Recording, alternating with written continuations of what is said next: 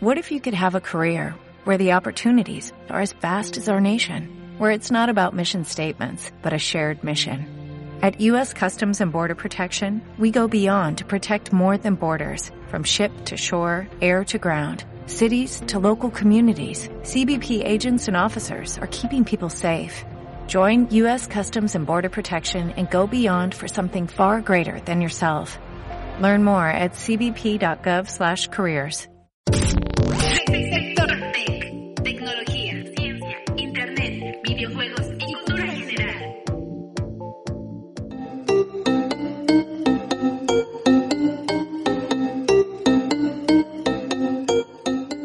barco continúa su viaje una vez más por las aguas de la ciencia, la tecnología y el Internet. Luego de algunas tormentas, lluvias intensas, agitadas y violentas olas que ocurrieron los primeros meses de 2022, finalmente llegamos con una nueva ruta marítima que nos llevará directo a explorar nuevas cosas por descubrir. Un millón de gracias nuevamente por dar play a este sexto episodio de Sector Tech y estar pendientes de este podcast el primero de 2022. Así es, señores, después de un tiempo de reposo estamos de vuelta. Si es la primera vez que nos escuchas, aquí hablamos de tecnología, ciencia, internet, videojuegos y cultura digital. Transmitimos exclusivamente desde el Pirate Rock Radio con quienes estamos más que agradecidos por brindarnos este espacio nuevamente. ¿Sobre qué vamos a comentar en este sexto episodio? Tenemos algunas tech noticias interesantes. Vamos a platicar sobre la minería de criptomonedas. ¿Es ilegal o legal? ¿Qué está pasando ahí? En temas de videojuegos comentaremos sobre el nuevo título de Lienzo, este estudio mexicano que va avanzando cada vez más. Y en la tecnoreflexión analizaremos un tema, el acoso a la inteligencia artificial y el comportamiento de algunos usuarios. Esto se va a poner bueno, así que no te vayas. Yo soy Gus Galeana, sean todos bienvenidos. Recuerden seguirnos en Instagram en arroba sector.tech. Pueden seguirme arroba Gustavo Galeana en Twitter, donde estaré pendiente de todos sus comentarios y opiniones. Dicho lo anterior, iniciamos.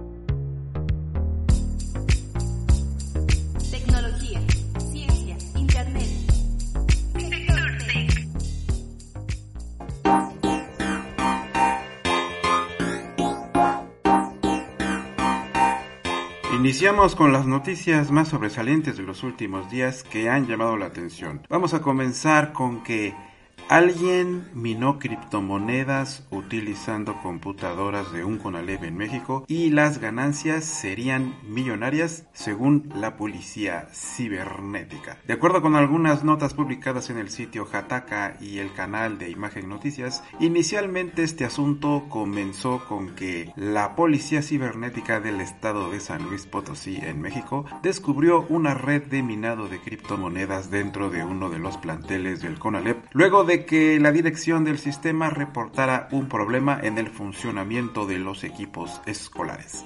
De acuerdo con la Secretaría de Seguridad, algunos equipos tenían el mismo software, hardware y configuración, además de una cartera individual donde acumulaban las ganancias. De entrada, yo me imaginé que unos genios de la informática y la economía, tal vez algunos profes, algunos alumnos, usaron las computadoras de un laboratorio de cómputo del CONALEP, las dejaron trabajando, cerraron la puerta y dijeron vámonos a nuestras casitas y dejemos que las compus hagan su chamba. así de fácil, o más bien así de absurdo sonó al inicio. Posteriormente hubo una actualización en la información, ya saben, este tipo de notas no pueden hacerse virales sin un poquito de teléfono descompuesto y desinformación pues para generar el bait, ¿no? Ya saben. Días después la información fue actualizada diciendo lo siguiente, hubo dos personas que han sido identificadas y serán acusadas de peculado por el criptominado detectado en Conalep de San Luis Potosí, que a diferencia de lo que comunicó en un inicio la policía policía cibernética, el minado no se dio en un plantel, sino en las oficinas estatales. Así es, señores. La directora general del CONALEP, Patricia Álvarez, confirmó que el criptominado fue localizado en equipos de las oficinas. Señala que la alerta llegó de la mano con los recibos de luz que eran de entre 40 mil y 50 mil pesos, cuando previamente oscilaban en los 4 mil. Eso Obviamente llamó mucho la atención. En total se usaron 5 computadoras y un servidor, aunque los equipos eran los originales de las oficinas estatales, es decir, los que inicialmente habían adquirido, sufrieron de modificaciones de hardware y software. Aquí no está involucrado ningún maestro, ningún alumno, esto se llevó a cabo en las oficinas generales del CONALEP, confirmó la directora Patricia Álvarez. Aquí me desilusioné un poquito cuando vi que no se trataba de profes ni de estudiantes. Hubiera sido muy cool saber que eso podría aprenderse ahí con nuestros amigos del CONALEP. Digo, no es un comentario irónico ni nada por el estilo, es que me sorprende lo mucho que ha propuesto ese sistema de CONALEPs actualmente. A mi punto muy particular de vista, creo que son de las mejores escuelas públicas que hay ahora. Y saber que hacen este tipo de prácticas hubiera sido sorprendente. Pero no, pero no, todo tranquilo.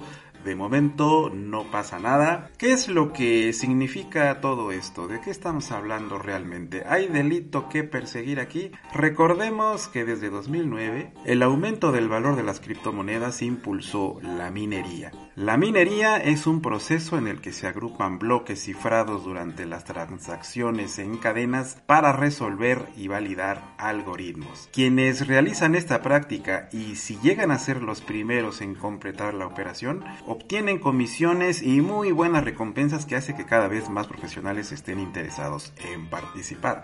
Pero, ¿Qué necesitamos para poder hacer este proceso, además de los amplios conocimientos matemáticos, lógicos y de algoritmos, programación y estas cosas? Pues una muy buena infraestructura conformada por potentes, potentes computadoras con procesadores de última generación.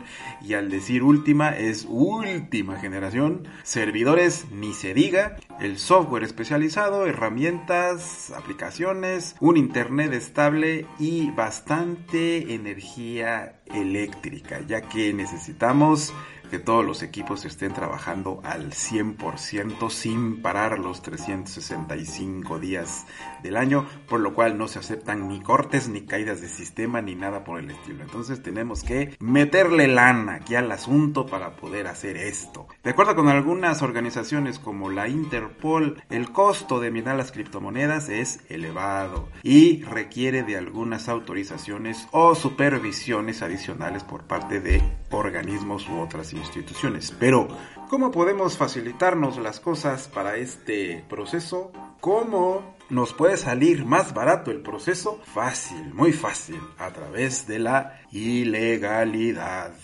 Así es, así es, la ilegalidad. Es aquí en donde entra el famoso criptohacking, que consiste ni más ni menos que en la inserción de código malicioso en páginas web o aplicaciones para usar la capacidad informática de otros dispositivos que no son los tuyos, dispositivos de usuarios y que encima de todo es sin su consentimiento. Si tú fueras un criptohacker, si tú lo fueras, ponte en ese papel, ¿dónde podrías realizar esta tarea? Exacto en las máquinas y servidores de las empresas, de los gobiernos, de los organismos, que son los que más invierten en infraestructura, tienen mejores equipos, tienen mejores, mejor capacidad de producir, etcétera, ¿no? Recordemos que en México hubo una intrusión por ahí del año 2018 a los sistemas de la Secretaría de Educación Pública en el que se encontraron códigos para minar criptomonedas. El Código Penal Federal sobre el acceso ilícito a sistemas y equipos de informática, artículo 211 bis 2, especifica que de 1 a 4 años de prisión y de 200 a 600 días de multa a quien modifique los sistemas electrónicos del Estado. El delito, en este caso de Conalep, se limita a que están utilizando equipos pertenecientes a una organización pública o del Estado para modificar su funcionamiento sin el consentimiento de nadie. Más que pues de ellos mismos, ¿no? De ellos mismos. En otras palabras, esto no es, ay, los encontraron minando criptomonedas, es dinero mal habido, métanlos a la cárcel. No, no, no, no, no es así. Pero entonces, ¿es ilegal minar criptomonedas? ¿Sí o no? La respuesta es no. No es ilegal siempre y cuando lo hagas con tus propios recursos o bien contrates un servicio que te ayude a realizar la minería de tus criptomonedas. Prometido, prometido, vamos a hablar de este tema en otros episodios de Sector Tech para entender aún más de qué se trata todo esto. ¿Qué opinas? ¿Cómo ves este caso de el Conalep San Luis Potosí? Házmelo saber en Twitter, arroba Gustavo Galeana, para comentar sobre este tema.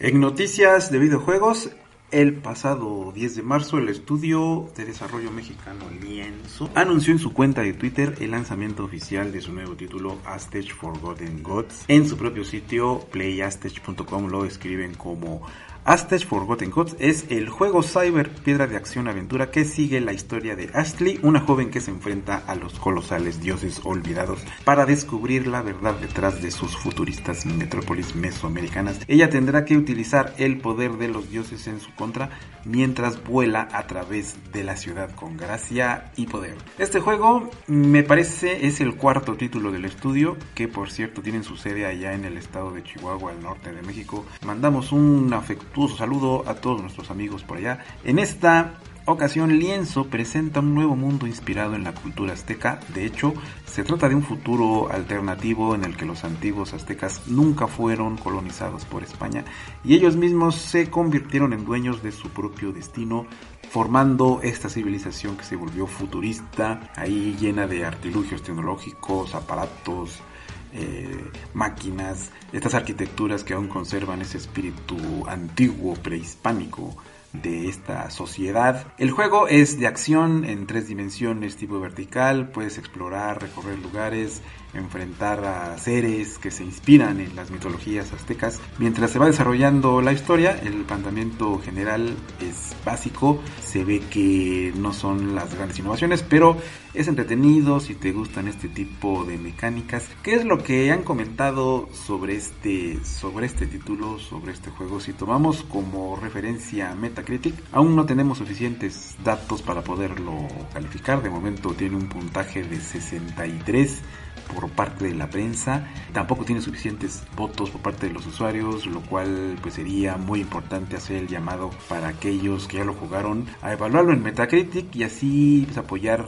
el talento mexicano, ¿no? Por, eh, por ahí estuve leyendo algunas críticas en algunos grupos random ahí de Facebook o algunas opiniones de Google eh, en el canal de YouTube del juego. Pareciera, pareciera que no fue del agrado de algunos. Otros aplaudimos el esfuerzo, nos sentimos orgullosos que se hagan propuestas. Yo quiero pensar que se trata de pues bueno, en, algunos, en el caso de algunos comentarios, quiero pensar que se trata del clásico malinchismo. Y lo digo por el tipo de argumentos que luego ponen. Yo, yo creo que hablando de jugabilidad y dinámicas, pues el juego toma elementos pues propios de su género, ¿no? Es, toma su, su esencia pues en algunos clásicos y siendo honestos, siendo honestos, ¿por qué tan exigentes? O sea, ¿por qué así exiges a las grandes compañías? ¿O eres de los que consumen todo y a la mera hora aceptas todos los fallos que puedan meter? Pero como se trata de tu marca favorita, pues ahí sí no dices nada. Hasta me recordaron esta vez cuando se anunció el personaje del Chapulín Colorado ahí en, en Fortnite. Ustedes recordarán esto el año pasado. Eh, mientras en otros países fue muy aplaudido, como en Chile, Colombia, Perú, Estados Unidos y otros más, en México se notó ese, ese meh, ¿no? Así meh, ese masivo. Digo, no, no sean así, digo, no, no, no, no hay que ser así. ¿Qué pasa si apoyamos la industria de videojuegos en México? ¿Qué pasa si, si aceptamos y apoyamos con orgullo nuestras propuestas? ¿Acaso, acaso no les gustaría que la industria fuera tan grande que así como somos consumidores, también seamos desarrolladores? O sea, im- imagínense, eh, en tu universidad más cercana, imagínate que esta universidad cerca de tu casa tuviera la carrera de desarrollador de videojuegos. Eh, y la carrera existe porque de, de antemano se supiera, ¿no? Eh, Se supiera que existe una industria que genera pues buenos ingresos, ¿no? A lo mejor hasta millonarios. Y una industria que esperaría a sus profesionales pues, con los brazos abiertos, porque si bien es cierto es muy difícil encontrar especialistas, desarrolladores, diseñadores, artistas visuales, es, es, es muy difícil encontrarlos en México para todos estos estudios. Y bueno, imagínate, ¿no? Que además de todo eso, no solo tienes una empresa a donde ir a trabajar, sino varias, ¿no? Imagínate que hubiera varias empresas que estuvieran buscando tu talento en cualquier parte, en todos los estados de la República, imagínate que estuviera lleno. Veríamos pues nuevas fuentes de empleo, eh, se abordaría el tema con mucha más seriedad a, a como se hace ahora. No que pues hoy en día pues solo somos consumidores, más consumidores, todos controlados muchos por las marcas y su publicidad engañosa siempre, o por estos influencers, ¿no? A mí me da también mucha risa estos influencers que te dicen qué jugar, qué no, qué es bueno, qué es malo, y, y, y, y tú ahí eh, pues haciendo caso a todo esto. No, no, no, yo digo que no, señores. Yo digo que no. Cambiemos la manera de ver los productos nacionales y seamos más abiertos. Digo, muchos pueden criticar este juego, ok, está bien. Pero también siendo honestos, has jugado peores, peores. Y estos peores te los cobran como las plumas del penacho de Moctezuma y ahí sí no dices nada, ahí sí nada, lo aceptas con toda con toda calma, con toda tranquilidad y todavía te metes a los foros, te metes ahí a los espacios ahí en las redes sociales, todo, te pones a defender juegos que a ti ni te van, ni te vienen, ni los juegas, pero pues ahí estás diciendo que son mejores. No, señores, yo creo que podemos ser todavía mejores, ¿no? Así que por mi parte, yo creo que bien por lienzo, bien todos, muy pocos se arriesgan, luchan por mantener su sueño adelante, creo que son un ejemplo a seguir para muchos. Y desde aquí les enviamos un saludo cordial y esperamos más productos de ellos, claro que sí, claro que sí, ¿por qué no? De mientras, pues no dejes de jugar Aztec Forgotten Gods, está disponible para Xbox Series X, Series S, Xbox One, PlayStation 5, PlayStation 4, Nintendo Switch, PC, todo, todo, en todo lo que te imagines, ahí lo puedes descargar a través de Steam también, este, Epic Games, bueno, hay varias, varias plataformas. Seguimos adelante.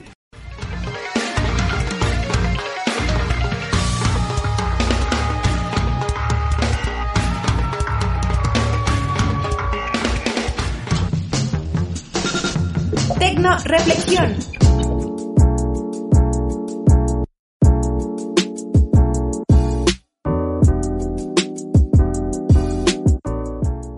Réplica es una aplicación que durante la pandemia ganó bastante popularidad en dispositivos móviles. Su funcionamiento es simple. Los usuarios pueden crear chatbots para tener interacciones sociales con esta inteligencia artificial. Sin embargo, dado el sorprendente desempeño de la IA para sostener conversaciones naturales, algunas personas están teniendo comportamientos realmente vergonzosos con esta tecnología para exhibirlo en los foros de Reddit, según indican desde el portal Futurings. Para abordar este asunto, déjenme comentar lo de una nota del sitio hipertextual que dice, crean una inteligencia artificial para socializar con personas y están abusando de ella verbalmente.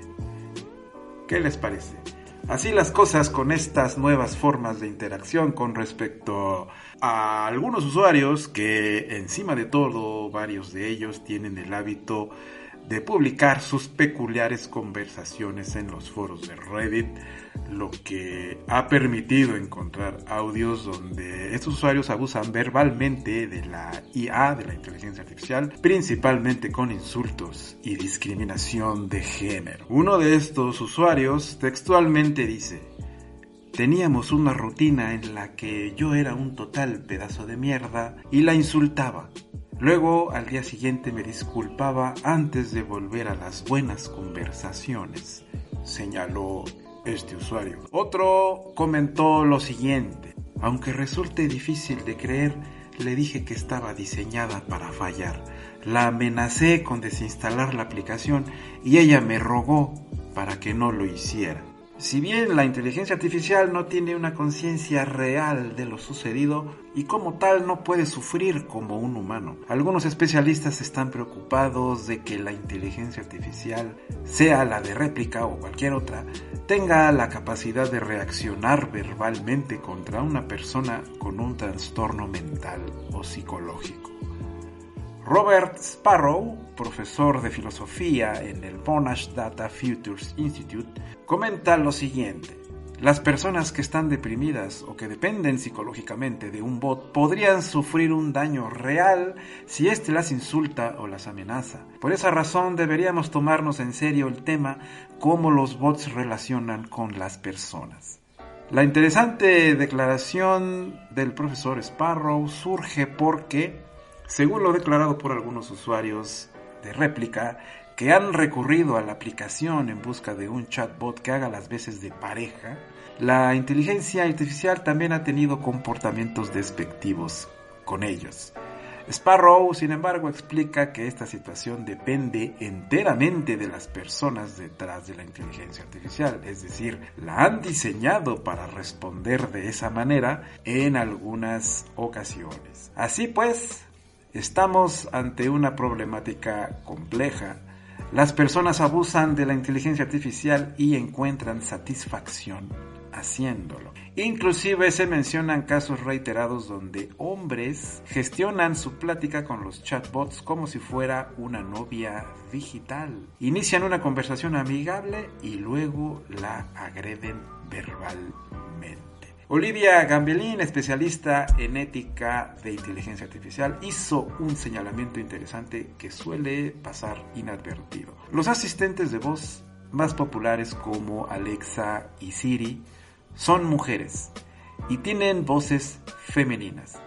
¿Y qué tiene que ver esto con lo anterior? Desde Futurims indican que en diversos trabajos académicos han identificado que las respuestas pasivas de chatbots o asistentes de voz femeninos pueden alentar, aquí entre comillas, alentar un lenguaje abusivo por parte de hombres misóginos.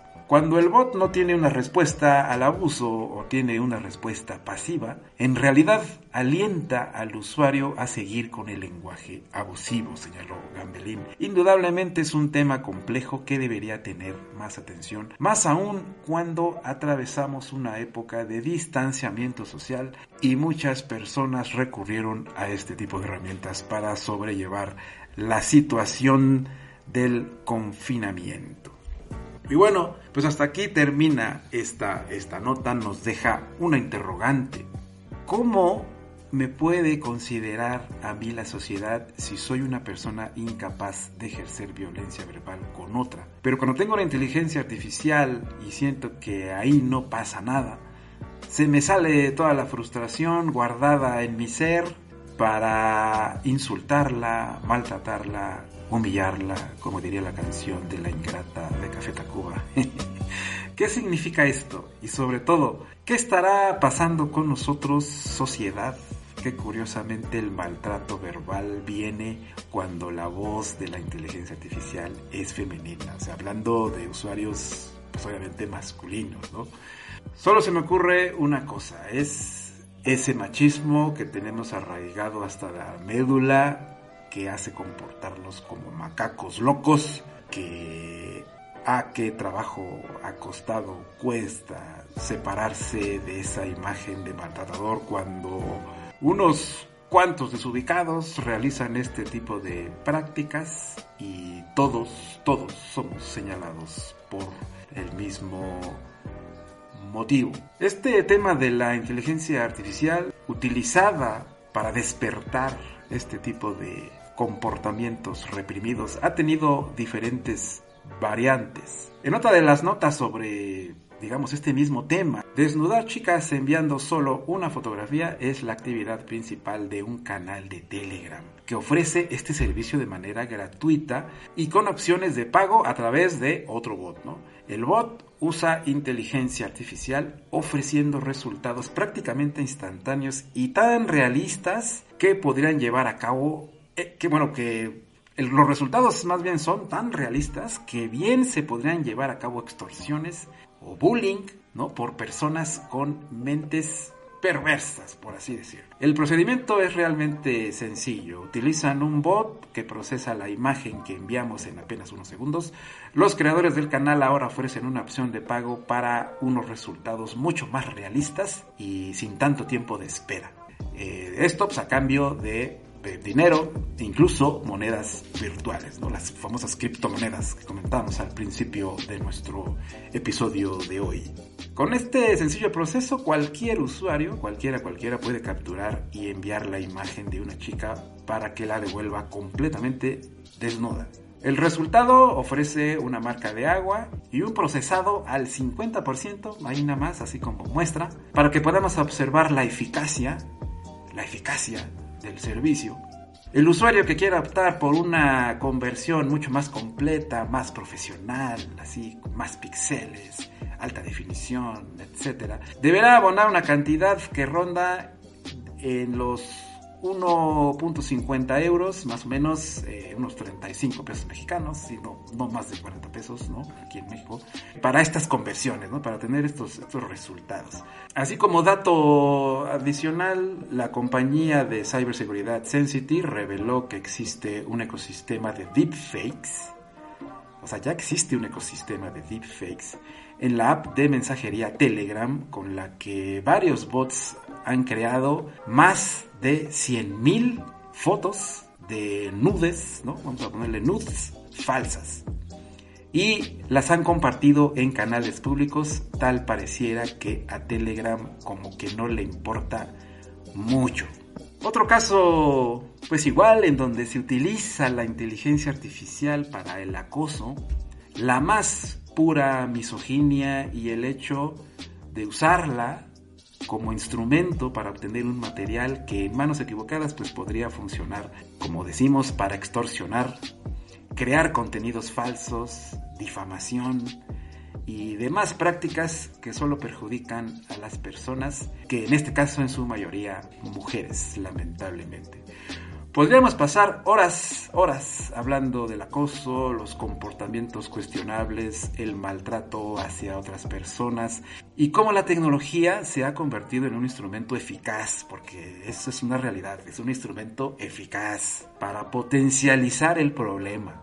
Es urgente que detectemos este tipo de hábitos y ayudemos a eliminarlos. Solo se logra cuando hacemos ver a los más jóvenes, adultos, esto es para todas las edades, ¿no? Que hacerlos ver que su comportamiento en línea ante una tecnología o, ante un programa o ante alguna aplicación, pues debería ser acorde a como es en la vida fuera de línea, ¿no? Respetar a las personas y el hecho que sientas que puedes cruzar una línea no significa que debas hacerlo. Usa la tecnología para ayudar a otros, para comunicar, para expresarte para compartir siempre respetando el valor de las personas y las ideas.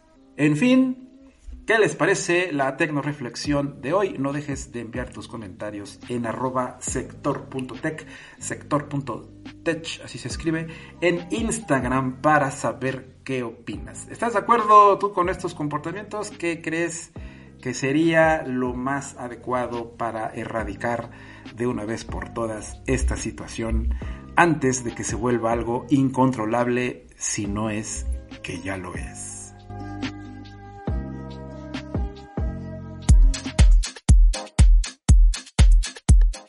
Hemos llegado al final de este episodio número 6. Nuevamente, gracias por darme la oportunidad de escucharme. Seguiremos por aquí con más temas de ciencia, tecnología, internet, videojuegos y cultura digital en el próximo episodio. Gracias por seguirnos en arroba sector.tech en Instagram en arroba Gustavo Galeana en Twitter. Gracias, gracias al capitán del barco y a todos en Pirate Rock Radio por hacer posible este proyecto. No dejes de escuchar todos los podcasts del PRR, las crónicas del bibliotecario tartamudo y todas las publicaciones visitando el sitio de Pirate Rocks MX. Recuerden, síguenos en Facebook, Twitter, Instagram. Hasta la próxima. Adiós.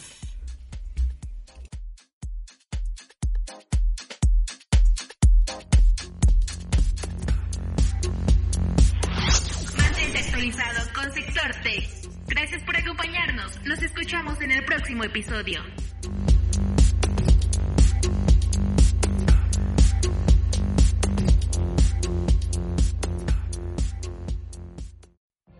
What if you could have a career where the opportunities are as vast as our nation, where it's not about mission statements, but a shared mission?